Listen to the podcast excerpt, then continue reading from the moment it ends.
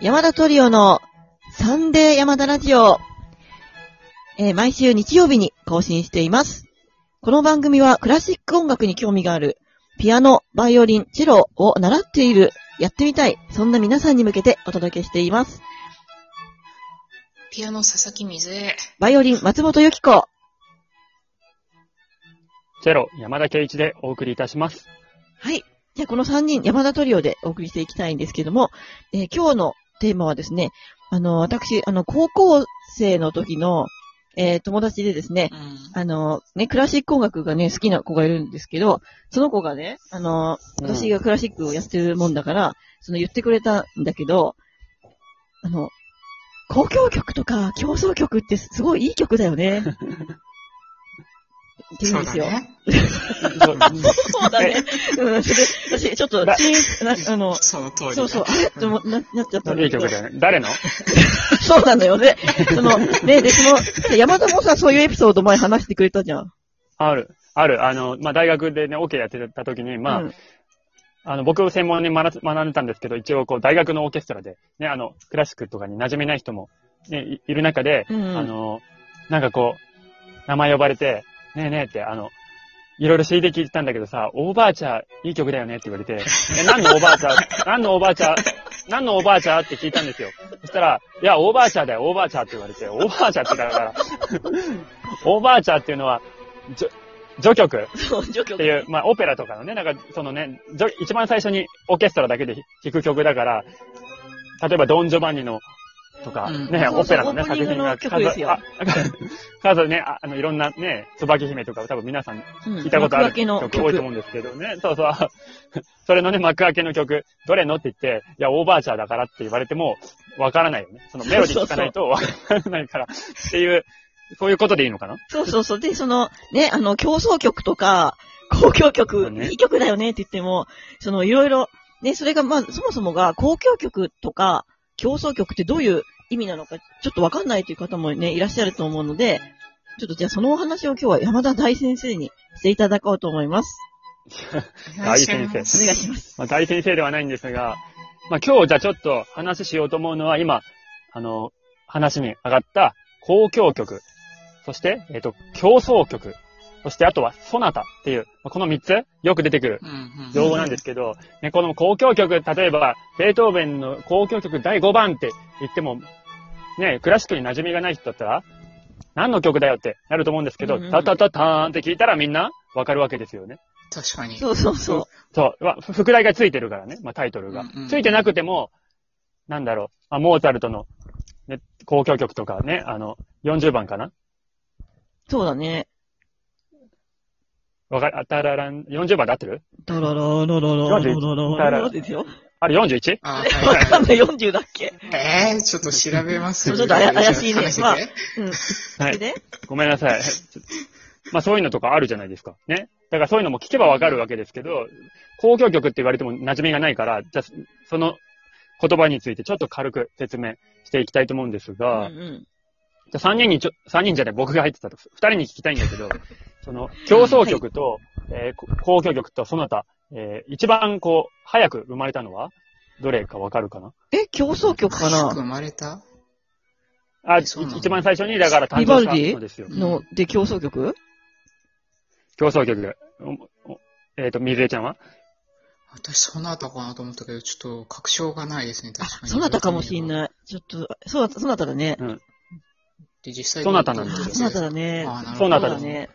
ただ確、かにそうだ。うん、そなたね、あの、えっとね、ジョバンニ・ガブリエッリっていう、あの、イタリアのね、その、作曲家。これ16世紀なんですよね。の。そうだね。だ昔から、もんね。19 1590何年だったかな ?90 何年ぐらいに生まれ、あの、作られてるんですよ。あの、ピアノとフォルテのためのソナタ。ただ、はいはいここのね、ソナタね、あの、あの、本当に旋律、形式がないんですよね。あんまり、ちゃんとしてたからうん。あの、なんていう、ただこうメロディー並べてるだけっていうので、あの、後々にソナタがやっぱり発展していくのは、あの、バロックとか古典からの方が多いんですけど、バッハとか、そうそう、もう、えーソナタとか、とうん作曲家で言うと、ビバルディ以降だよね。そうだね。で、今日、さっき、あの、このソナタっていうのが、あの、日本語で言うと、これ、お松さん得意だよね。うん、独奏曲とか、タ、あと、奏鳴曲って言ったりするね。そ奏鳴曲。う。うんん。このソナタっていうのは、その、例えばチェロソナタとか、バイオリンソナタ、ピアノソナタとか作るんですけど、ピアノソナタは、あの、一人で弾きます、ピアノで。そうそう、独奏、曲バイオ。リンソナタってつくと、まあ今ね、バイオリンソナタってつくと、バイオリン、プラス、ピアノの伴伴奏、まあ伴奏ではないか。あの、そうそう、まあ二重奏オっていう形ですね。形になりますね。うん。これが、えー、ソナタになります。うんうん。で、ソナタっていうのはですね、まあ、あの、ソナタ形式とかってね、そういう、で書かれてるからソナタって言われるんですけど、まあ、当時のガブリエリの時は、うんソナタ形形式とかそういう形式はなかったかな？あ、じゃあ単だから純にそのそなたの自然独奏曲としての意味で、そなたと。そういうことです。うんうん。はい。まあ、そう起源がってことです。うんうんううんんそうだね。で、はい。で、えっ、と、次、次が、まあ、多分、あー次が、まあ、競争曲なんですけど、う競争曲は、えーまあ、今で言うと、うん独奏楽器と伴奏がオーケストラ。でそうそ、えっ、と、元々の起源が、あの、コントラスト、英語で言う。だから、対比とか、うんまあ、交代しましょうってことです。うんあの主役が交代して、お互いがこう目立つようにっていう風になっているのでオーケストラがフォルテでバーンって出てきた後に、あの、ソロの楽器がう。そうそうそ目立つ、みたいな、こういうね、やりとりがあるのが、えー、競争曲で、まあさっき、あの、お松さんが言ってたビバルディのバロック時代う。うん。は、なんか、この今流れてる四季そも、あの、競争曲の部類になりますしちなみまあにこれね、私元々はが弾いてて、山田も弾いてますから。あ、ああ、あ、そうそう、突然の。実は、そうそう。あそうですか本人まさかの。はい。はい。まあ、もともとは、そ、そのね、一本の楽器の前に、あの、合奏競争競争曲って言って、あの、ソロがね、あの、その、オケの中で何本か、まあ、これも合奏競争曲になるそうそう、これはもう本当にそうよ。うん。うん。だから、あの、コンチェルティーノっていう、あの、まあ、ソロが何人かいるところに、うんあの、通奏低音がついて、まあ、オケでね、そうそう。あ、おオケの中で通奏低音がつくっていう形が、まあ、バロック時代に。わかるかまあな聞いてる人あーまあ、まあ、まあ、あの、バンドでいうベースの役割です。そうそうそう。あの、うん、そういうことです。うんわかりやすく言うと。はい。で最後に、えー交響曲なんですけど、これを、まあ、えーあの、外国語だとシンフォニーとかって言ったりしますが、これはもう、オーケストラのために書かれた作品になるんですが、これの、一番最初のきっかけってわかるかな？え、ハイドン？あ、そう、ハイドンとか、モーツァルトとか、まあ、あの、も、もともとは、あの、もともとというか、なんだ？えーでもあの、期限やっぱり、わかんない。こう、いろ、い起源は、あの、サンマルティーニっていう、あイタリアの作曲家なんですけど、うんうんここれの、あの、オペラで、オペラの序曲に、あの、シンフォニアっていう、あ。ああ。いうのがつついたのが交きっかけで、交交響曲。うん。公共詩は別です。あ違うか 公共詩はもっと後です。公共、えーシンフォニアっていう学んでる、ちょ、まあちょっと、オケでこう、だけでこう、うんバーンってやるえの、まあシンフォニアっていう形式。あるよね。でもなんて、なんて訳訳すんだろうね。うん。あ、ちなみに、モーツァルト40番でした。あ、ありがとうございます。あ、だよね。よかった。よ41がジュピターだもんね。そうだ。そうだね。ああ、そっかそっか。そう、だから40番ですよね。合ってた。よかった。うんうん。はい。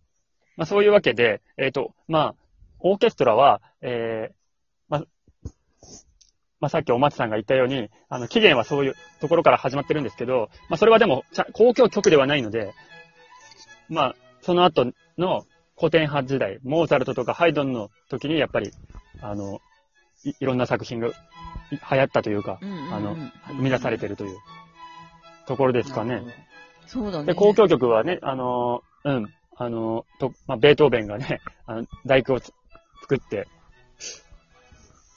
交響曲とはこういうも、ものだ、みたいな、まあ、合唱まで入れちゃって、うん。すごいのを作っちゃったもんだから、ブラームスがその、その後、20年かけて、ベートーベンの大工を超える作品を生み出すべく、20年かけて一番を、を作ったとか、まあみんなベートーベンの大工から、やっぱり、あの、いろんな交響曲が出てきたりとかしして、そうだね。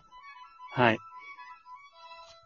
なんかこんな感じでいいですか、あ ありがとうございました。そう、またね、その、ね、ベートーベンの、その、ね、10番って言われてる、ね、ブラームスの1番の話とかしちゃうと、また、いろいろ 言いたいことがたくさん出てきちゃうんで、えっ、と、ここでね、ちょっと、どうしよう、あとでも2分しかないんだけど、えっ、と、質問のお便りを、えっ、と、直吉五号様からいただいてて、で、その、私生配信の時に直接お答えしたので、二人に答えてもらおうと思うんだけど、えっ、と、どこまで譜面通りに聞きますかっていうのと、あの、伸びる生徒さんはどんな人ですかっていう ご質問をいただいてて、ちょっとサクッとお答えしていただけると嬉しいんですが。はい。山田どうですか？え、もう一回言って。ごめん。ああのじゃあ道枝さんから答え答えるか。えっと、まず、の、のごどっちが先です？かえっと、伸びる生徒さんからいきますね。